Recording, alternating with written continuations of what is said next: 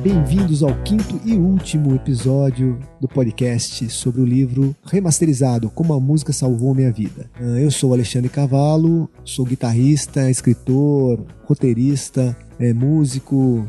É, nesse episódio eu vou falar um pouco sobre a, a, as influências da cultura pop dentro do livro e do garoto.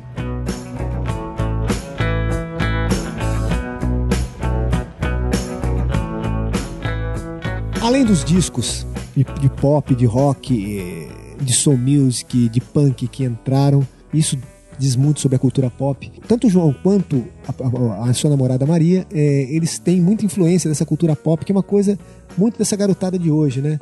Uh, apesar do, de eu citar coisas que me influenciaram, eu botei isso na, na, boca, na boca desses dois, desses dois personagens.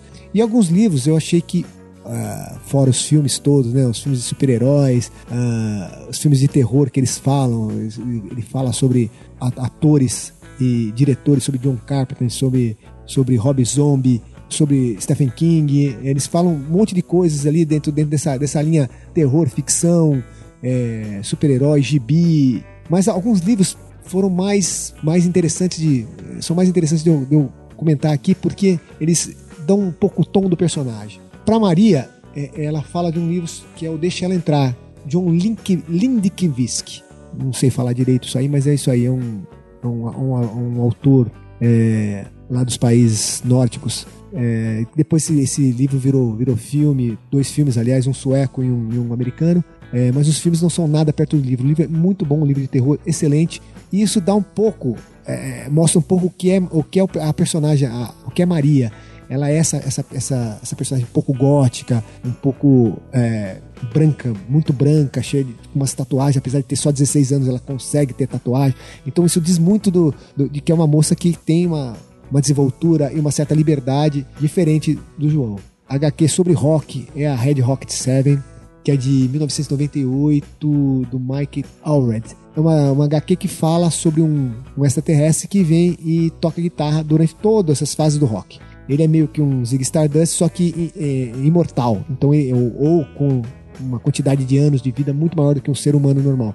Então ele vai, ele vai contar a história do rock através desse personagem, que é uma é um livro que a mãe do a mãe do, do João indica para ele. Tem os 40 anos do Queen, que é uma biografia, que é de 2011, que é bacana, ela tem essas biografias com com um monte de facsimile dentro, né? Que tem, aí você tem ingresso de show, você tem letra de música, você tem um monte de coisa lá, você vai tirando e vai vendo. É muito, muito, muito bacana. Sobre o Beatles, um que eu gosto muito é o Pequeno Livro dos Beatles, do Hervé, do francês. É, ele fala sobre os discos todos dos Beatles e conta pequenas histórias. É divertido, é bem desenhado, é bem, muito bem humorado, é legal de ler ele vai dando, ele vai dando nota para os discos dos Beatles em botinhas, né? Engraçado, é, é, divertido pra caramba o negócio. Bom, Carrie, a estranha, que é na verdade só Carrie, né? Que é o livro de 74 do Stephen King, que depois virou, virou filme. Uh, a, a cena da a cena da, das meninas cercando ela no banheiro e jogando mods porque ela estava menstruada e não sabia o que era menstruação. É uma coisa que quando eu li o livro a primeira vez eu fiquei pensando muito nisso. E depois descobri que é, é um dos motivos de ter lançado o livro foi essa cena, porque ela rodou dentro da editora e todas as garotas liam e se, se comoviam com aquela história. E meio que fala, pô, esse livro vai ser sensacional, esse livro vai ser sensacional. E é um lance da Tabata King ter tirado esse livro do lixo e mandado pro. Obrigado, Stephen King, a mandar pro, a mandar pro, pro editor. Isso também é, tem uma ligação com os personagens, é, é meio isso, é, é, meio que a mãe a menina tentando tirar o menino do lixo mesmo e tentando dar uma nova vida para ele. É, eu achei legal ter, ter essa referência. E as crônicas marcianas do, de ficção científica do rei Bradbury, é, A Lenda, talvez seja o livro mais famoso dele, uh, que é um livro de vampiro às avessas, né? Onde o, o monstro, na verdade, é o ser humano, o vampiro é o, é o normal. Tem um pouco a ver também com, esse, com essa história que eu tô contando. Bom, há alguns livrinhos aí, algumas, algumas coisinhas que, que aparecem, que são citados, são citações dentro do livro. Uh, tem mais, tem mais autores mais, mais mais coisas dentro, mais gibis, mais a influência da cultura pop nesse livro é muito grande por conta dos dois personagens serem serem muito afeitos à cultura pop. Isso eu gostei muito de escrever esse tipo de coisa. Foi muito divertido e eu me despeço de vocês. Legal ter esse papo com vocês. Espero que tenham se divertido. Espero que vocês leiam o livro e curtam tanto quanto eu curti fazer. Uma história é, bacana de que eu escrevi esperando que meu pai lesse, que meu filho lesse também. É uma história que, que eu talvez consiga juntar todas as gerações da minha família. É, espero que vocês também tenham essa mesma impressão. O livro vai estar disponível na, na versão digital e na versão física.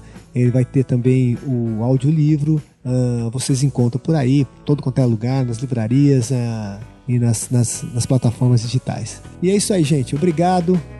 E ouçam as músicas, que a música realmente salva a vida da gente.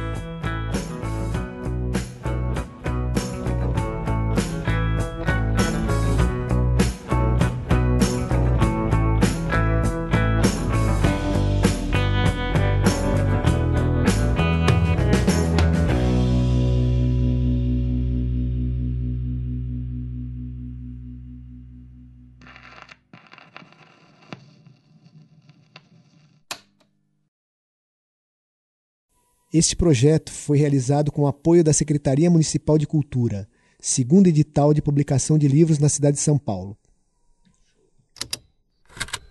Esse programa foi produzido pela Estalo Podcasts.